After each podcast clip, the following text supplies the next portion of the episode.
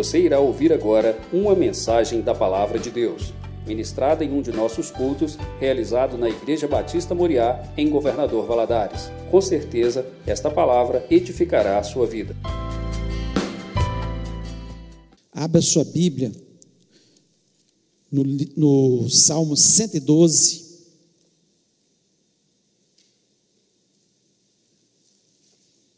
Salmo 112.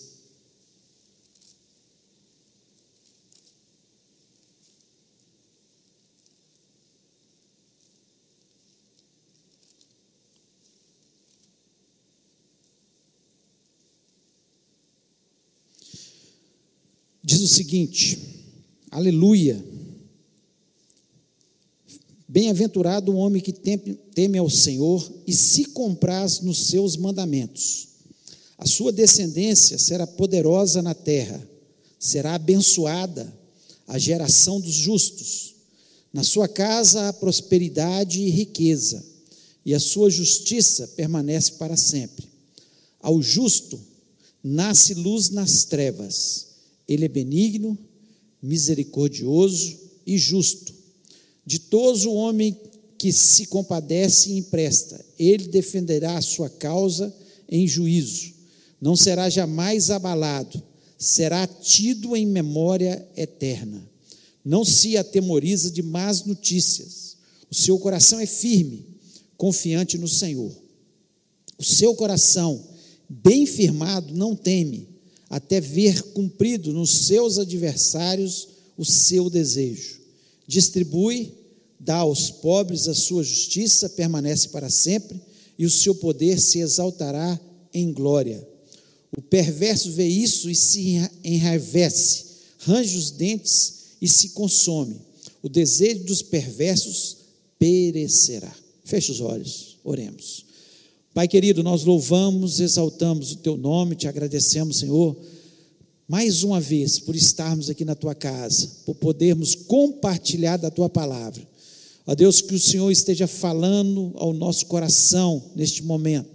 Eu lhe peço, ó Pai, que o Senhor me dê a unção que eu preciso, a inteligência, ordene os meus pensamentos e que o Senhor esteja, Senhor, dando inteligência também ao teu povo para ter entendimento, Senhor. Não deixe que o diabo venha roubar a palavra, distorcer a palavra, trazer confusão nas mentes de forma nenhuma. Senhor, toda distração, seja aqui, seja em cada lugar onde as pessoas nos ouvem nesse momento, que elas possam ter a sua mente cativa à mente de Jesus Cristo, que possam, Senhor, neste momento, prestar atenção e ter entendimento que o Senhor quer falar, ó Pai, que o Senhor esteja me dando as palavras certas, ó Deus, e nós repreendemos toda obra maligna, todo poder das trevas, Senhor, no nosso ambiente, e peço isso, Senhor, na certeza que o Senhor quer nos falar em nome de Jesus. Amém. Amém. Você pode se sentar.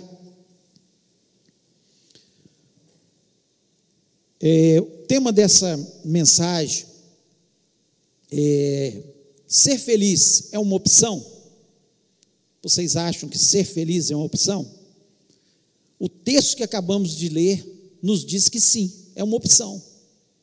É uma, é uma opção. Aqui diz de forma muito clara, né, no versículo 1, diz o seguinte: Aleluia, feliz, bem-aventurado, o homem que teme ao Senhor e se compraz, ou seja, tem prazer nos seus mandamentos. O homem que teme ao Senhor e tem prazer nos mandamentos do Senhor, esse homem é feliz. Então é uma opção de vida. Eu tenho a opção de temer ao Senhor, que não é ter medo, é reverenciar, é ter respeito por Deus, é amar os seus mandamentos. Não adianta eu falar que eu amo a Deus, que eu respeito a Deus, mas eu não obedeço seus mandamentos. É igual um filho que disse para o seu pai: Eu, eu te amo, né? eu, eu, né, te, eu gosto muito de você, mas ele vive desobedecendo ao seu pai. Que amor é esse? Isso não é demonstração de amor.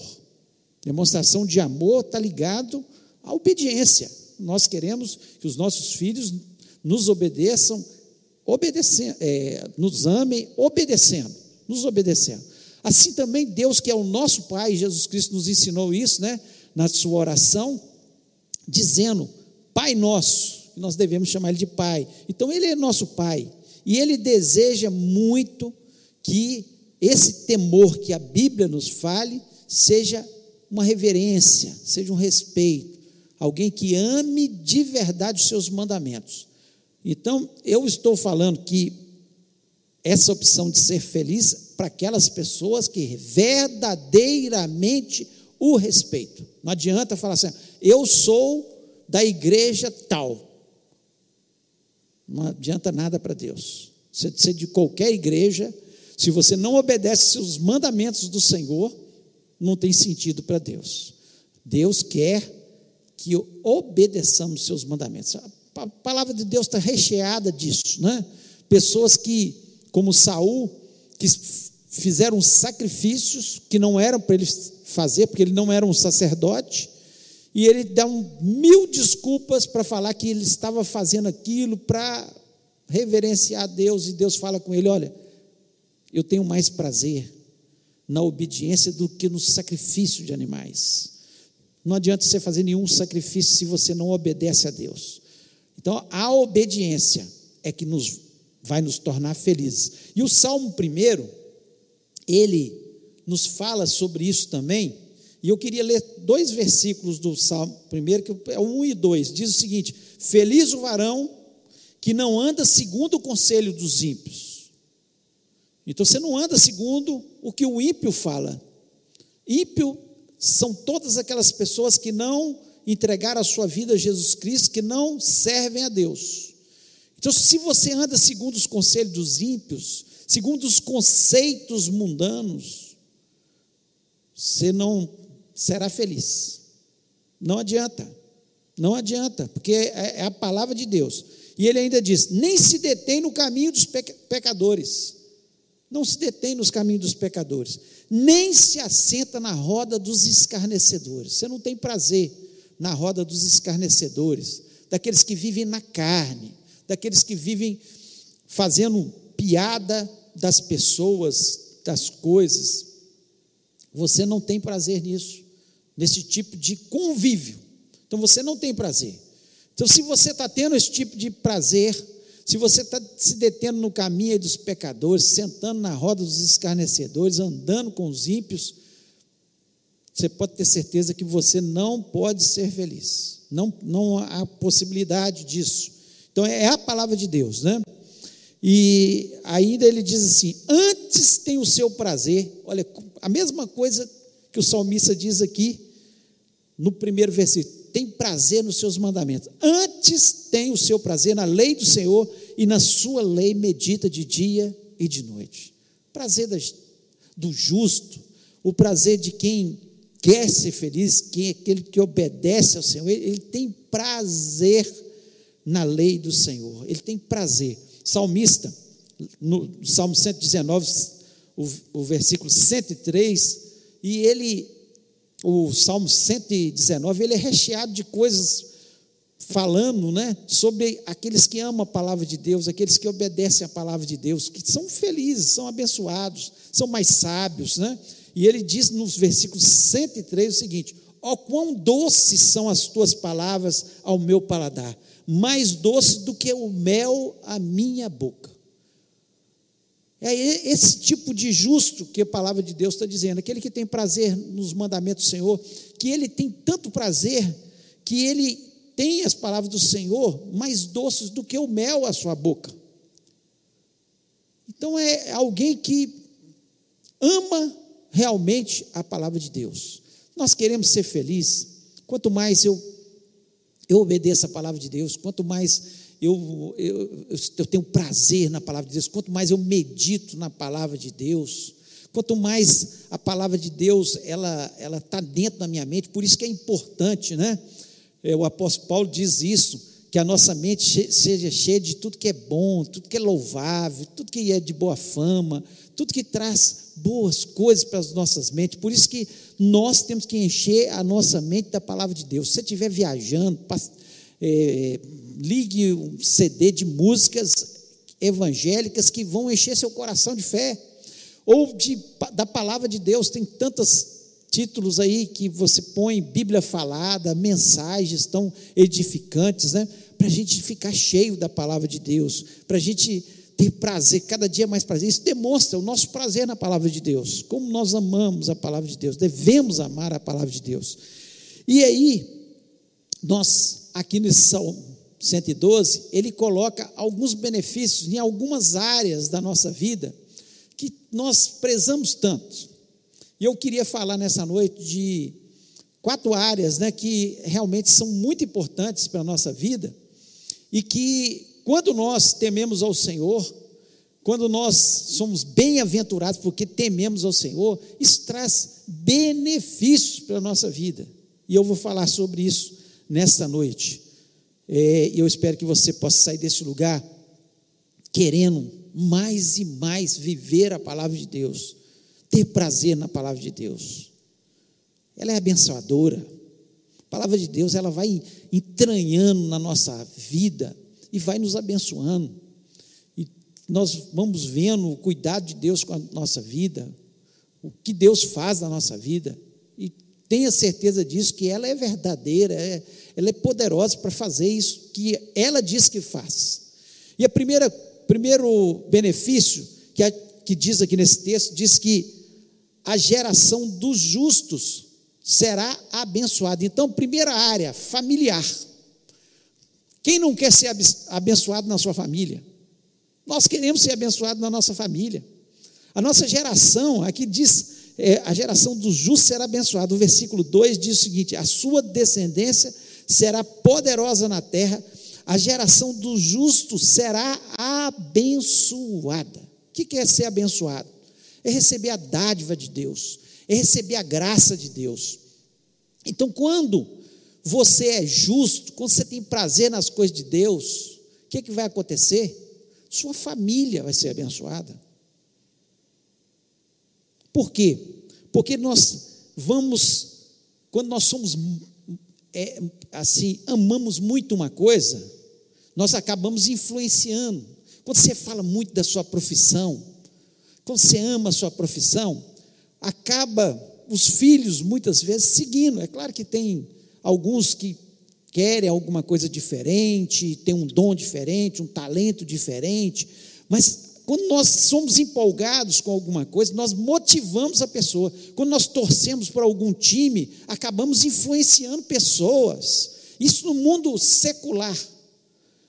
E quando nós amamos a Jesus de verdade, quando nós temos prazer na casa de Deus, temos prazer nas coisas de Deus, nós vamos acabar influenciando os nossos, a nossa geração, que vai ser abençoada na terra. Porque sem a bênção de Deus, sem as dádivas, sem a graça de Deus, não é possível ser feliz. Pode ganhar o dinheiro que for, pode ter o sucesso que for, mas se não tiver Jesus, se não tiver a bênção de Deus sobre a vida, não há possibilidade de ser feliz, porque só há felicidade tem esse prazer nas coisas de Deus. Então nós temos que motivar, nós temos que ser o exemplo, e isso vai acabar contaminando, né? O Salmo 1, o versículo 3, nós lemos 1 e 2, diz o seguinte: Pois será como uma árvore plantada junto a ribeiros de água, qual dá o seu fruto na estação própria, e cujas folhas não caem, tudo quanto fizer prosperará. Virá prosperidade. Porque se eu for justo, e prosperidade, muitas pessoas acham que é só dinheiro.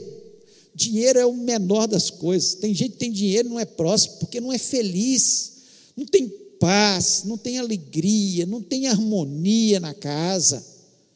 E isso não é prosperidade. O dinheiro é, faz parte da prosperidade e a Bíblia nos mostra isso, que Deus prometeu suprir todas as nossas necessidades em Cristo Jesus. E necessidades, muitas vezes, não quer dizer só riqueza.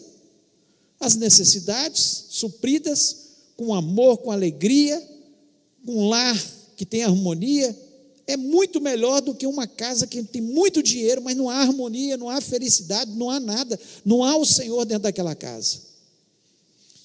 Então, nós precisamos ter entendimento. O que, que a palavra de Deus está dizendo? Você tá, tem prazer nas coisas de Deus, na palavra de Deus, em obedecê-lo, sua geração será abençoada. Será abençoada. É isso que Deus quer para a sua vida. É isso que Deus quer.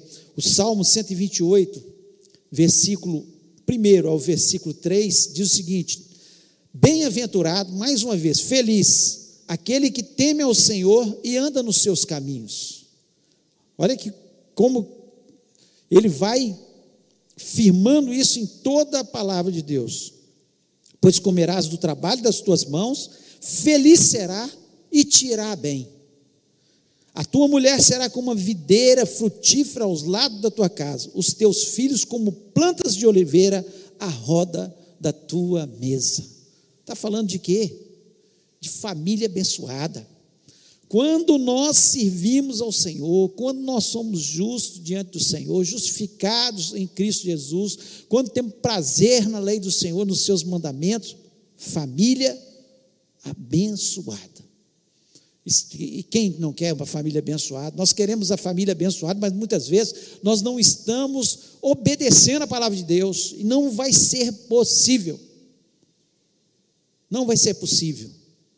Mas com a palavra de Deus, ela vai entranhando. Pode até demorar um pouco na sua casa, pode até ter algum desvio, em determinado momento, mas ela foi implantada, ela vai ser germinada, aquele amor, aquele prazer, aquilo ali, com certeza vai germinar um dia, porque é a palavra de Deus que está dizendo.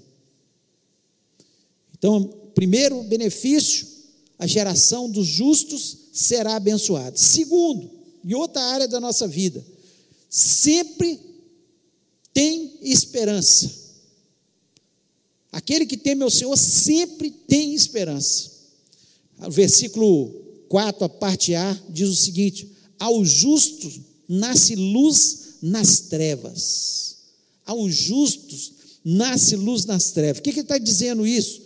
Você pode estar passando pela pior situação, você pode não estar vendo a luz no fim do túnel, pode estar tudo escurecido, mas nós que temos prazer na lei do Senhor, que amamos a Deus, nós, nós somos um povo que sempre vamos ter esperança. A esperança sempre vai estar no nosso coração, porque nós sabemos e conhecemos o Deus que nós temos, o Deus do de repente. De repente, Paulo e Silas estão na prisão.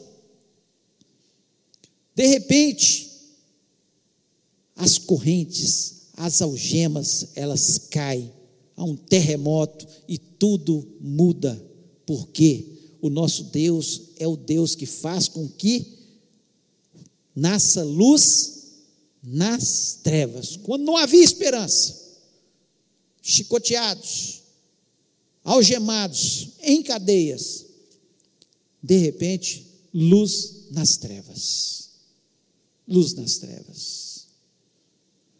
Nós acreditamos que o nosso Deus pode todas as coisas e que todas as situações elas estão nos ensinando. Você pode estar passando, meu irmão, minha irmã, pela maior tribulação, e eu sei que alguns aqui estão passando por situações adversas, situações que você pode não estar vendo a solução. Mas está dizendo: se você amar a palavra de Deus, se você é um justo diante de Deus, vai nascer luz nas trevas. O apóstolo Paulo, lá em Romanos 5, a partir do versículo 3 ao, até o versículo 5, ele diz o seguinte: E não somente isso, mas também nos gloriamos nas tribulações, sabendo que a tribulação produz a paciência, a paciência, a experiência, e a experiência, esperança. E a experiência, esperança. Sabe por que nós temos esperança? Porque nós, cada dia que nós vivemos com o nosso Deus, nós vamos tendo experiências novas. Vem uma tribulação, Nós nos gloriamos naquela tribulação, falamos, nós sabemos o Deus que nós temos. Nós vamos viver uma experiência com o nosso Deus.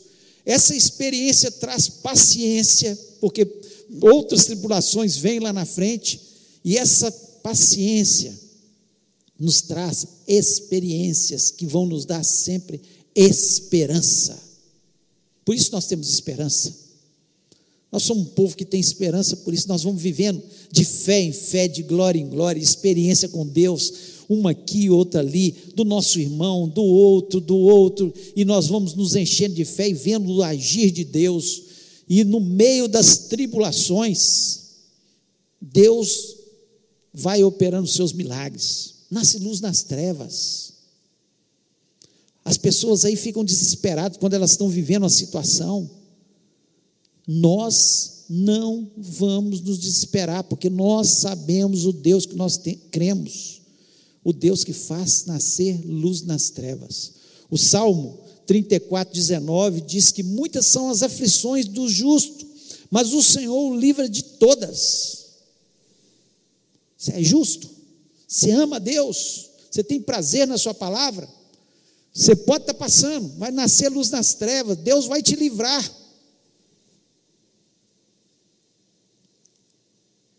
porque é a palavra de Deus. Nós vamos, se nós crermos, nós vamos vivenciar a palavra de Deus. O Salmo 30, versículo 5, a parte B, diz que o choro pode durar toda uma noite, mas a alegria vem pela manhã. Nasce luz nas trevas. Chore, mas chore diante de Deus. Chore aos pés do Senhor. E o choro pode durar toda uma noite. Pode a, a, as trevas para, estar aí sobre a sua vida. Mas amanhã virá alegria no nome de Jesus. Nós acreditamos nisso. Isaías 50, versículo 10, preste atenção nesse versículo. Quem há entre vós que tema ao Senhor e ouça a voz do teu servo? Quando andar em trevas e não tiver luz nenhuma, confie no nome do Senhor e firme sobre o seu Deus. Olha que coisa linda. Quando não tiver, se estiver andando em trevas e não tiver luz nenhuma, apenas faça uma coisa: confie no nome do Senhor e firme-se em Deus. Nós estamos firmados em Deus. Por isso, aos justos nasce luz na treva, nas trevas. Nós somos muito beneficiados, porque nós vivemos de milagres diante do nosso Deus. E nós acreditamos que nosso Deus, ele vai sempre à nossa frente. Terceiro benefício, em uma outra área da nossa vida, que é a área emocional. Né? Segundo ali foi a área das aflições, e agora na área emocional, ele diz que não teme maus rumores. O justo não teme maus rumores. Versículo 7: Não temerá maus rumores, o seu coração está firme, confiando no Senhor. Gente, nós vivemos um mundo das más notícias. E má notícia vende. Por isso, os telejornais só colocam má notícia. Eles colocam até a boa notícia, eles colocam de forma para assustar as pessoas. Até o que parece que é bom. Então, toda hora, nós ouvimos más notícias na economia, más notícias em relação à política, más notícias em relação à justiça, más notícias em relação ao que pode acontecer nas nossas famílias, más notícias em relação à inflação. Você está confiado em Deus ou nos governos? Você está confiado, seu coração está firme em Deus ou no que os jornais estão dizendo? O seu coração está confiado em Deus ou no, no que pode acontecer no mundo? Em quem nós temos confiado? Se nós somos justos, se nós acreditamos, no nosso Deus, nós não tememos maus, maus rumores. Até o que está acontecendo aí, gente, Jesus Cristo já tinha nos avisado. Tudo que está acontecendo no mundo, as pandemias, os terremotos, as economias, guerras e rumores de guerra, a falta de amor que está existindo, tudo, Jesus Cristo estava nos ensinando, e o que, que ele falou para a gente? Quando vier os maus rumores, ser firmes no Senhor, porque a vossa redenção está próxima, a nossa redenção está chegando, o dia de a gente ir para o céu está chegando, o dia da volta do nosso Senhor Jesus Cristo está às portas. Então eu vou temer más, as más notícias? Não, eu estou confiado em Deus. E aí o que, que acontece? Um tanto de gente com depressão, com ansiedade, apavorado, sem saber para que lado ir, porque não está confiando na palavra de Deus. Feliz o homem que teme ao Senhor e tem prazer na Sua palavra. Tenha prazer na palavra de Deus. Virá qualquer notícia que vier, seu coração está firmado no Deus Todo-Poderoso. Então, nessa área, que é um transtorno, que tem levado muitas pessoas ao desespero, que tem levado muitas pessoas a ficarem deprimidas, não querer sair de casa com medo disso, daquilo e daquilo outro. Pessoas com medo do que pode vir no seu futuro. Apegue-se ao Senhor. Tenha prazer na palavra do Senhor. Firme-se nele. E quando vier os maus rumores, você fale. Como o apóstolo Paulo diz, dizia na sua palavra, e essa palavra chegou até nós. Eu sei quem eu sirvo, eu sou de quem eu sou, e eu sei quem eu sirvo. Meu Deus é um Deus presente no meio das angústias. O meu Deus, ele jamais perdeu o controle de todas as coisas. Isaías 40, versículo 22, diz o seguinte: Ele é o que está assentado sobre o globo da terra, cujos moradores são para ele como gafanhoto. É ele o que estende os céus como cortina e os desenrola como tenda para neles habitar. Olha que coisa. Isaías, nessa época eles nem sabiam que a terra, terra era redonda. Não sabiam. Mas aqui, a revelação do Senhor a Isaías, ele que assenta-se no globo da terra. E os seres humanos, sabe aquela pessoa mais poderosa que pode fazer alguma coisa? Para Deus é como um gafanhoto, não é nada, não é nada. Ele, tem pessoas que estão aí governando países poderosos e achando que tem o poder nas suas mãos, que nada.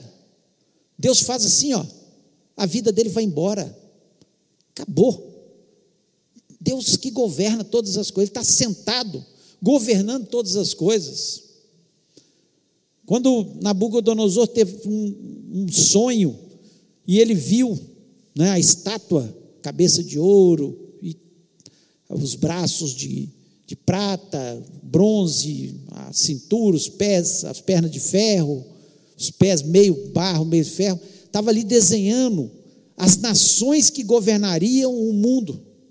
Deus revelando. E cada uma daquelas nações só governou porque Deus permitiu.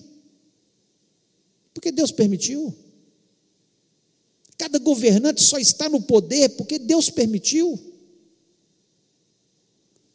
Mas quem está no controle da história e que está preparando uma, a história maior que a volta de Jesus é Deus. É Jesus que virá um dia e vai pisar nessa terra e vai governar. É Jesus. Então, não temerá maus rumores. Não temos maus rumores. E para nós terminarmos, o último e quarto benefício, deixa um legado. O servo de Deus, o justo, ele deixa um legado. O versículo 6 diz o seguinte: Na verdade, nunca será abalado, o justo ficará em memória eterna. O justo ficará em memória eterna. Está falando o quê? Que se você é justo, se você é servo de Deus, se você ama e tem prazer nas coisas de Deus, você não vai ficar deixando herança para as pessoas, você deixa legado para as pessoas. Herança gasta-se, legado fica. Legado marca as pessoas. Quando nós vemos uma pessoa que ela é, tem caráter, é boa, ela traz harmonia, traz paz, seja dentro de uma casa, seja numa empresa, seja é, dentro de uma cidade ou num país, elas deixam legados. A bondade, a misericórdia. E o justo o verdadeiro justo que ama o Senhor, ele, ele deixa isso. Ele deixa. O versículo 4, a parte B, diz: Ele é piedoso, misericordioso e justo. Olha que coisa. Ele deixa legado por quê? Porque ele é piedoso, misericordioso e justo. Ele marca as pessoas. O versículo 5 diz: Bem irá o homem que se compadece e empresta, disporá suas coisas com juízo. Ele, ele é uma pessoa que se compadece das pessoas. Ele se compadece, ele tem compaixão. E ainda o versículo 9: É liberal, dá aos necessitados, a sua justiça permanece para sempre, e a sua força se exaltará em glória. É liberal, dá aos necessitados. Então está dizendo aqui que quando a gente lê esses versículos, está muito ligado à generosidade. Você quer deixar um legado para as pessoas? Seja generoso. A pessoa que ela é avarento, que não é generosa, que não ajuda o próximo, que não se importa com o próximo, e começa isso na família. Não é? Começa isso na família. Porque o justo, ele, ele, ele tem isso dentro da vida dele, porque ele sabe que ele não tem nada, é Deus que deu tudo para ele. E se tem uma coisa que a generosidade, ela tem duas coisas que ela quebra em relação ao dinheiro. Primeiro, orgulho. A generosidade. Ela quebra orgulho. Quando eu sou generoso, eu demonstro que eu eu não quero pisar nas pessoas. Eu não acho que eu sou superior às pessoas. Deus me proporcionou de eu ter alguma coisa a mais para que eu usufruísse sim, mas para que eu ajudasse outras pessoas também. Ela quebra o orgulho na vida. E aí, essas pessoas que são justas, que são generosas, ela vai marcando a vida das pessoas. Vai marcando. Dia a dia as pessoas são marcadas. Não só na sua família, mas as pessoas vão sendo marcadas pela sua bondade, pela sua misericórdia, por uma pessoa que estende as mãos, que está sempre disposta a ajudar, que está disposta a orar pelo próximo. É diferente. E outra coisa que acontece é quando nós somos generosos, ela quebra a falta de confiança em Deus. Nós quando somos generosos, nós estamos dizendo que nós confiamos que Deus vai suprir as nossas necessidades. Quando somos avarentos, a gente vai guardando porque a gente fica com medo de faltar lá na frente. E a palavra de Deus nos fala de forma muito clara que a alma generosa prosperará. Prosperará. Então nós, quando nós somos generosos, quando nós importamos com as pessoas, quando nós amamos a Deus de verdade, automaticamente nós nos tornamos generosos, nós deixamos um legado. quando você partir dessa terra, o que, que você plantou no coração das pessoas? O que, que as pessoas vão dizer de você?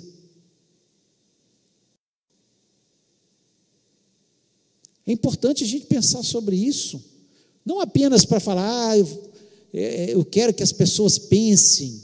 Tanto é que tem milionários aí que doam fortunas e ninguém lembra deles, porque não foram generosos, eles simplesmente fizeram uma filantropia lá. E tem pessoas que são muito simples, mas elas plantam generosidade na vida de muitas pessoas, são generosas com as suas palavras, são generosas com as suas orações, são generosas com as suas atitudes, são generosas com o pouco que elas têm para ajudar o próximo. Está lá dentro e marcam a vida de muitas pessoas. Qual o legado que nós vamos deixar? O que, é que eles vão pensar de nós?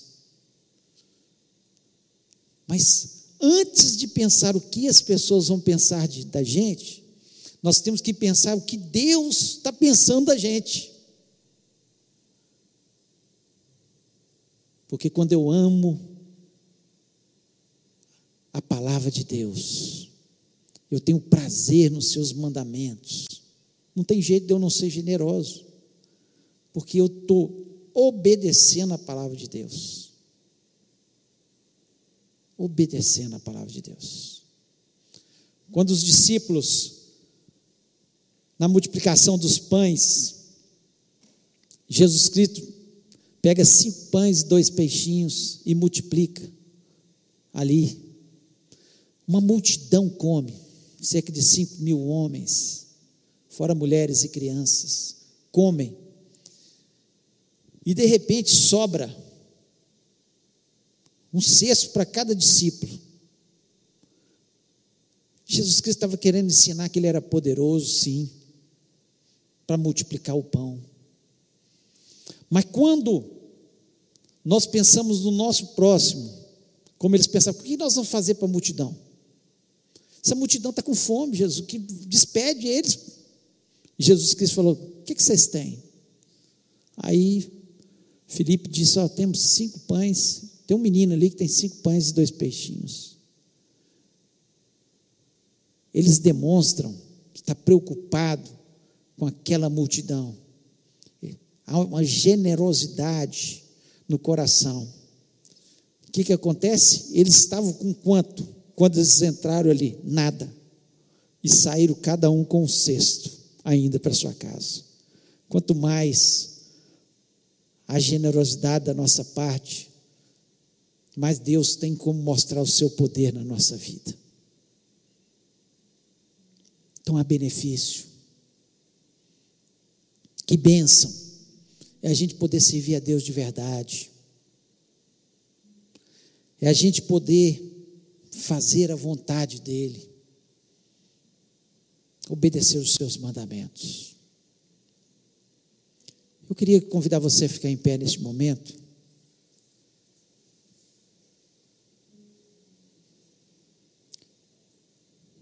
E eu queria terminar com a mesma pergunta que eu comecei: ser feliz é uma opção?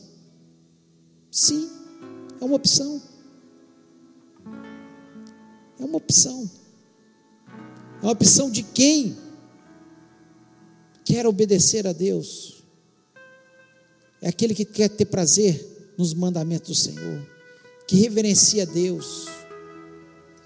E automaticamente Deus vai abençoá-lo, vai abençoar na sua família, a geração do justo será abençoada, vai abençoar nas suas tribulações, porque nasce luz das trevas, você sempre vai ter esperança, vai te beneficiar, porque você não vai temer maus rumores, você está confiado, você está firmado no Senhor, porque você tem prazer nas coisas dEle. E automaticamente você vai deixar um legado. Um legado. Que coisa boa é a gente marcar a vida das pessoas. Não negativamente, mas positivamente.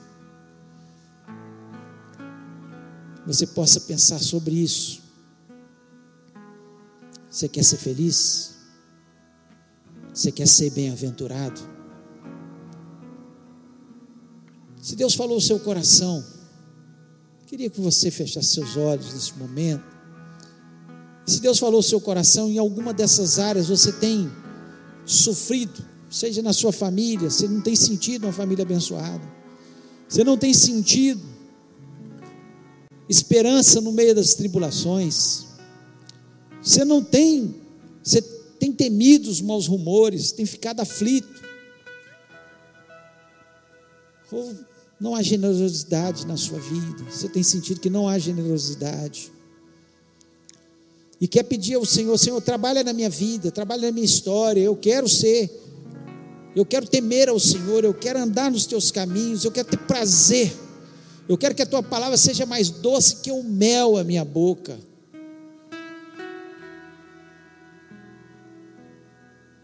É a palavra de Deus.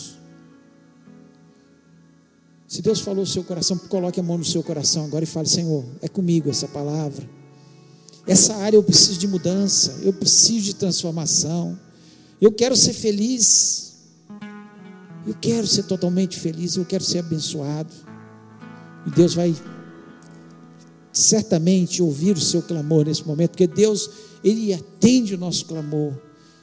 Deus tem prazer em nos abençoar. E nós vamos orar juntos. Pai querido, nós louvamos e exaltamos o teu grande e excelso nome. Que bom, Senhor, nós estarmos na tua casa. Isso demonstra, Senhor, que nós amamos estar na tua casa. Que dá prazer, que seja assim em cada coração.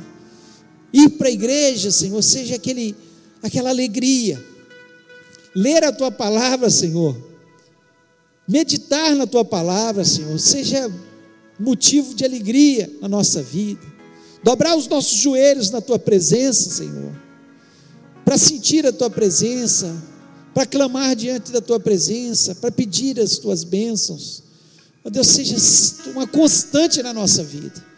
Ó Deus, teu povo está aqui, pessoas inteligentes, pessoas que entenderam perfeitamente o que o Senhor quis dizer. Ó Deus, eu não sei qual área, mas o Senhor é um Deus que trabalha na nossa vida naqueles que têm prazer em respeitar o Senhor, em reverenciar o Senhor, em amar a tua palavra, que o Senhor esteja transformando, Senhor. Ó Deus, que as nossas famílias sejam abençoadas. Ó Deus, que as nossas tribulações, Senhor, sejam apenas para nós glorificarmos o teu nome e dizer: o Senhor agiu, porque nasceu luz nas trevas, ó Pai. O Senhor fez o milagre há esperança no nosso coração. Ó Deus, e nós lhe pedimos, ó Pai, que os maus rumores não venham contaminar a nossa fé. Nós repreendemos toda a obra do maligno, tudo que Satanás venha soprar na nossa vida.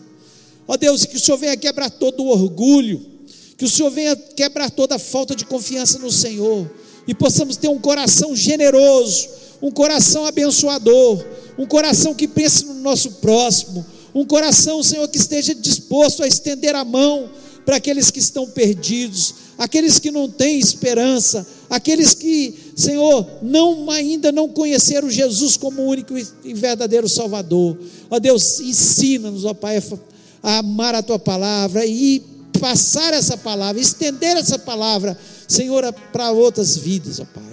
Eu te agradeço, Senhor, porque eu sei que o Senhor age o Senhor transforma através da tua palavra. A tua palavra vai nos transformando. Ó oh Deus, e nenhum de nós está perfeito, nenhum, todos nós precisamos de crescimento espiritual, nós precisamos de vitória sobre vitória, de aprendizado a cada dia.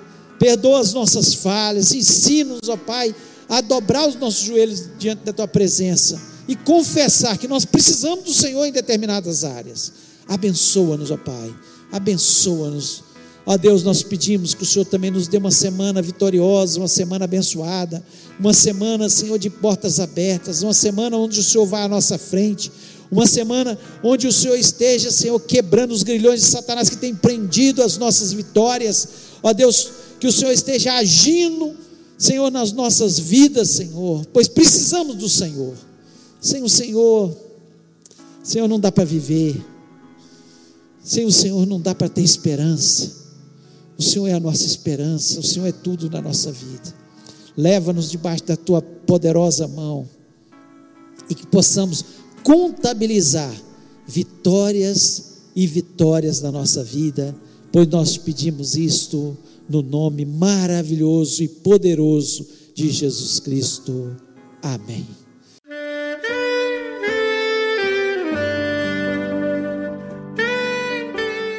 Querido amigo, Deus se interessa por você. Ele conhece as circunstâncias atuais da sua vida. Não hesite em buscá-lo. Em Jeremias 33, versículo 3, ele nos diz: Clama a mim e responder-te-ei, e anunciar-te-ei coisas grandes e ocultas que não sabes. Esperamos que a mensagem ouvida tenha falado ao seu coração e que você e sua família sejam abençoados pelo Senhor Jesus.